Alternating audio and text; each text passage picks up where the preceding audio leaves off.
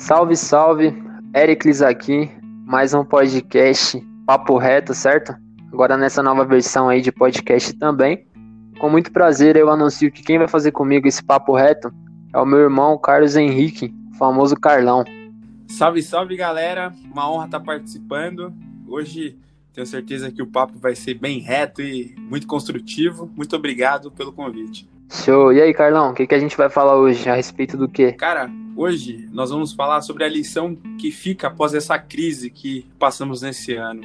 Né? Temos quatro tópicos aqui uhum. para a gente poder bater um papo. O primeiro tópico é sobre a depressão, cara. No ano de 2020, a depressão se tornou a doença que mais incapacita as pessoas, ultrapassando as doenças cardiovasculares e até câncer. O segundo tópico é sobre a economia no nosso país, que após essa crise sofreu um abalo muito, muito grande.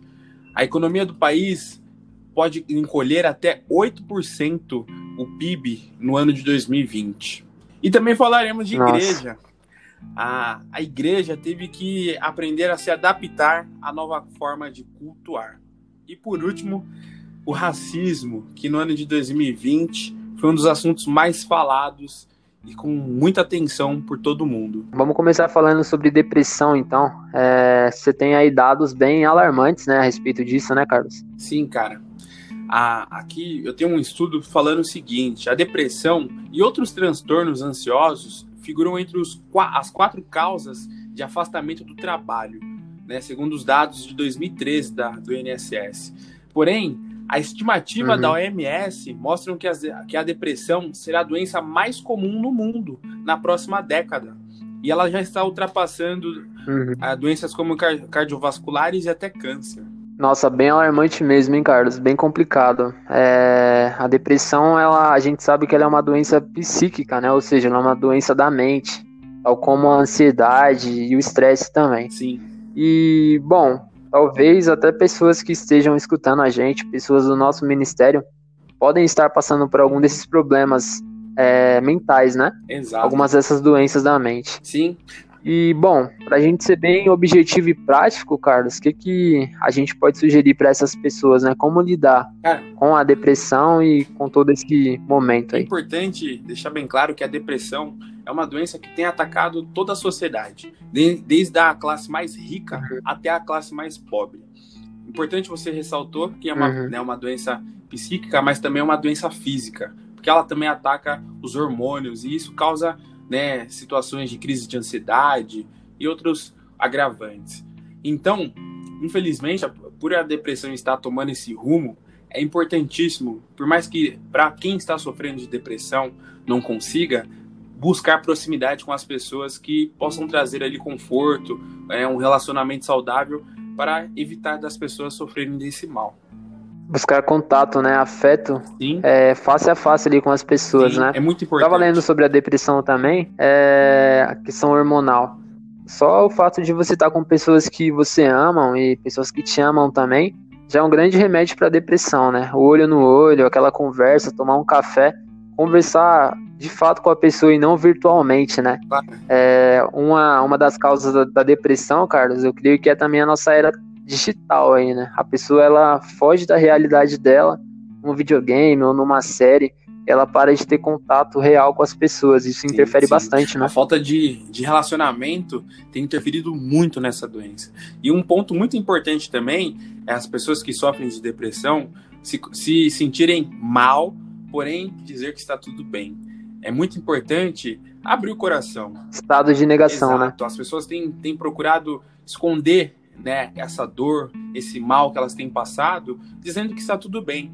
Então, sempre que a gente, mesmo que né, superficialmente tentar passar por um, passar uma imagem, uma situação que estamos vivendo, nós temos que pensar se realmente vale a pena continuar com aquele mal.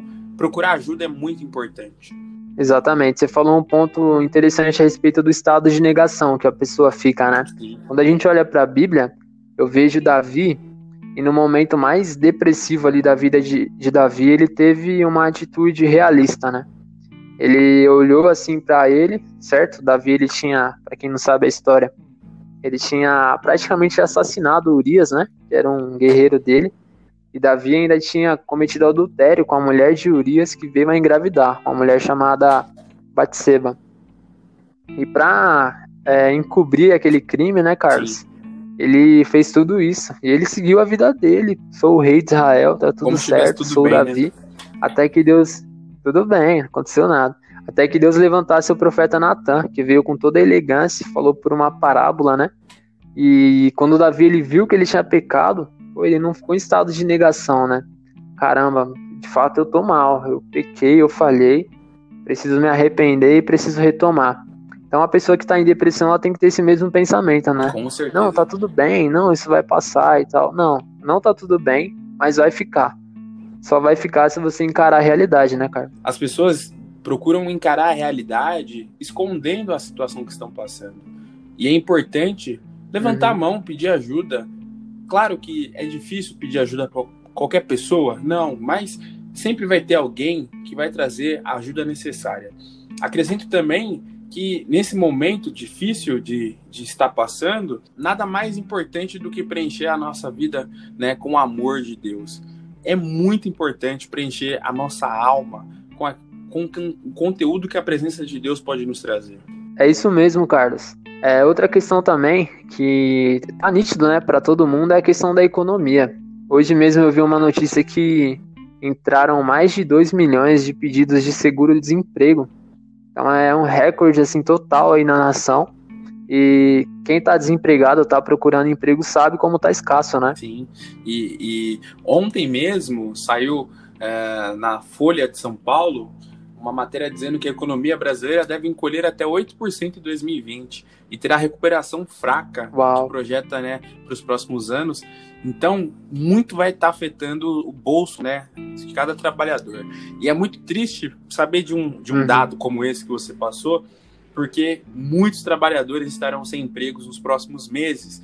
E, infelizmente, com essa baixa né, do, do PIB, vai ser ainda mais difícil as empresas conseguirem contratar. Realmente, Carlos. Então, e mais um fato interessante também, a gente tem que olhar para esse momento é, social e econômico como filhos de Deus, né? A gente tem que entender que o nosso Deus ele peleja ao nosso favor, certo? E a gente também não pode ficar em pânico, né? Em desespero em meio a essa crise aí econômica do país, certo? Com certeza. Apesar dos dados serem ruins, nós temos que olhar para o lado bom. Isso é o mais importante. A fé sempre vai atrair as coisas boas não é só no Brasil que está passando esse momento triste de uhum. economia, de, sabe, situações de desemprego. É no mundo inteiro.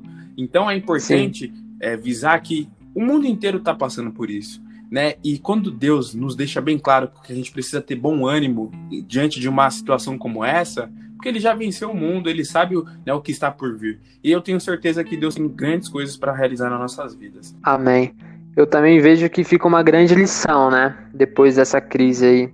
Para todas as pessoas que, de certa forma, viviam uma vida gananciosa, né, irmão? Pessoas que só pensavam no dinheiro, só pensavam no lucro. Querendo ou não, elas foram muito afetadas, né? Muitas empresas de renome estão sofrendo as consequências desse, desse vírus. E isso é interessante porque no livro de Isaías, a Bíblia fala que quando Deus ele libera um decreto sobre a terra, como o coronavírus, né, que acaba sendo um juízo, um decreto, Deus ele ensina aos homens o significado da justiça. Você tem noção? Muito forte. É um, um patrão que muitas vezes abusava ali dos funcionários. Ele tinha toda a segurança dele na fortuna que ele construiu durante a vida. E de repente ele vê essa fortuna cair drasticamente de uma hora para outra. No mínimo esse cara vai ficar reflexivo, Sim. né? E a Bíblia fala que é o momento em que Deus ensina a essas pessoas o significado da justiça. E sobre isso também, né, Carlos? Provérbios fala que é melhor a gente estar tá num. Olha só, é Bíblia, tá? É melhor a gente estar tá num velório do que numa festa. Porque na festa tá tudo muito bem, tá todo mundo feliz e comemorando, mas no velório a gente para para analisar a nossa vida, né? Então eu pego essa analogia de provérbios e eu trago para o momento atual. Não é um momento de alegria de oba-oba, né? Mas é o momento da gente analisar e refletir onde nós estamos falhando e como a gente pode melhorar como pessoa e como cidadão Com também. Né? É, todos os indicativos aqui mostram que a comunidade global vai se unir para conseguir junto encontrar uma solução para sair o quanto antes dessa crise econômica. Então precisamos realmente ter bom ânimo e esperar com fé que isso vai melhorar. Certo. E se você daí da nossa igreja e faz parte da nossa congregação local, por acaso tem algum negócio próprio também, está passando um perrengue, confie em Deus, né? Ora pelo seu negócio se atualize, né, Carlos? É, tem várias plataformas aí disponíveis na internet. Eu mesmo tenho acompanhado uma plataforma do Google, que me fugiu o nome agora, mas é fácil só pesquisar a plataforma do Google para empresas digitais, né? Que a pessoa vai encontrar. E aí ensina a pessoa a se reciclar, entendeu? A pessoa ter um, uma identidade visual como empresa e tal. E se reerguer, se adaptar no momento, né? Por mais que é um momento ruim, onde empresas físicas estão sofrendo bastante, no mercado digital nunca houve momento melhor. Agora, economicamente agora, falando. Agora, Eric, eu quero aproveitar e acrescentar um outro assunto, porque falando em economia, é, uhum. nós estamos vendo que a sociedade está né, muito dividida.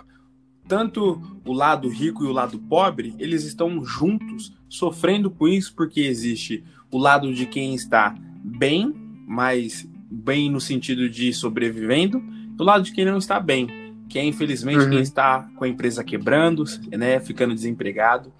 E um dado aqui acrescenta que, Sim. infelizmente, no Brasil, que tem a, a, maior população de negros, né, os mais afetados são os negros, né, por desemprego, né, por questões raciais também.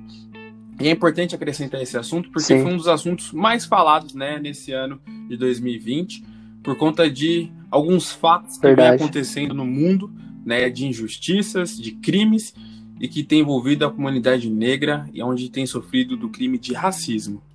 Verdade, Carlos. O racismo ele nunca teve tão em pauta, né? É, a gente estava até conversando um pouco antes de gravar a respeito desse tema e a gente lembrou de Martin Luther King Jr., né? E o quanto ele militava e o quanto ele chamou atenção para esse fato. O assunto é antigo, né, Carlos? Ele é antigo, ele é velado, né? aquele estado de negação que a gente falou um pouco antes acerca da depressão se aplica também, porque as pessoas entram no estado de negação, né? Não, racismo não existe. Racismo é. O pessoal fala do racismo reverso, né? Eu, como branco, também sofro, é. sofro racismo. As pessoas me chamam de palmito. E, mano, mas não tem nada a ver uma coisa com a outra, né? As pessoas, elas morrem pelo fato de serem negras, né? Isso é um absurdo, né, irmão? Tipo assim, um branco, ele pode morrer, obviamente, em algum momento da vida dele ele vai morrer. Se ele cometer um crime ou alguma coisa, ele vai acabar morrendo. Mas ele não morre por ser branco. Agora, um negro no Brasil, principalmente, ele morre por Exatamente. ser negro. Isso é muito Isso sério, é um, né? um grande problema, porque o racismo ele é um crime que já vem, né, caminhando há muito tempo, não só no Brasil como no mundo. E no ano de 2020, uhum. nós tivemos aí um, um, um grande ápice né, desse assunto por conta de um, um, crime cometido por um policial branco nos Estados Unidos né, contra um homem chamado George Floyd, onde ele perdeu a vida Sim. de uma forma bru brutal e a sociedade se sentiu né, prejudicada por aquele policial que tirou a vida de um homem algemado. E no Brasil, de alguma forma, isso serviu de lição, onde muitos ativistas já vinham falando né, dessa, dessa, desse assunto, dessa questão por muito tempo. E agora, no século XXI uhum. que estamos, isso se tornou um assunto para ser falado, depois de muito tempo de não ser ouvido. Exatamente, irmão. É, e no momento de relevância desse assunto, a gente vê muitas pessoas teoricamente se solidarizando né, com a com uma vida negra e tal.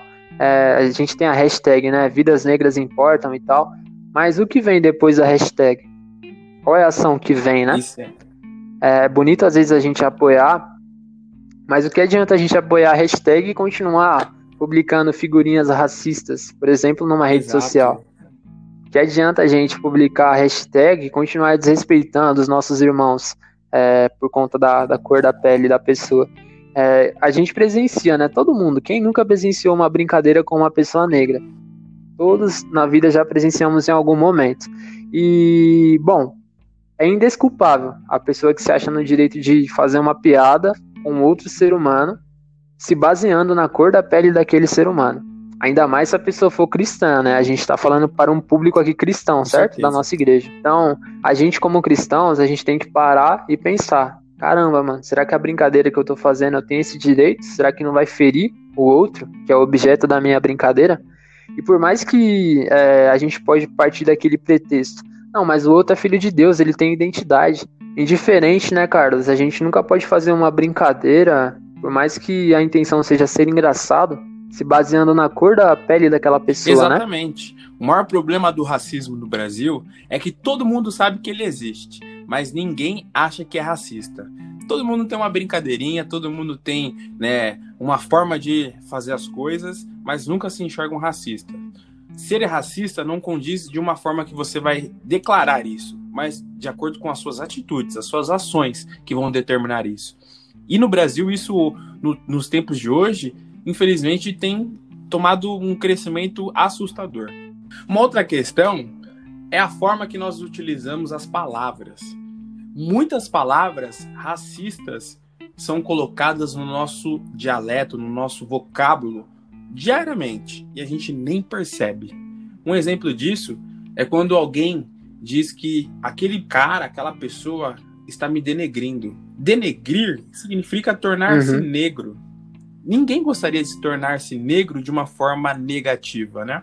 Realmente. Outra palavra também muito conhecida é a questão do criado mudo, né? Para nós é um móvel ali inofensivo, mas é, tava conversando com a, com a minha esposa, né, com a Bia, ela me ensinou o real significado dessa palavra que nem eu sabia.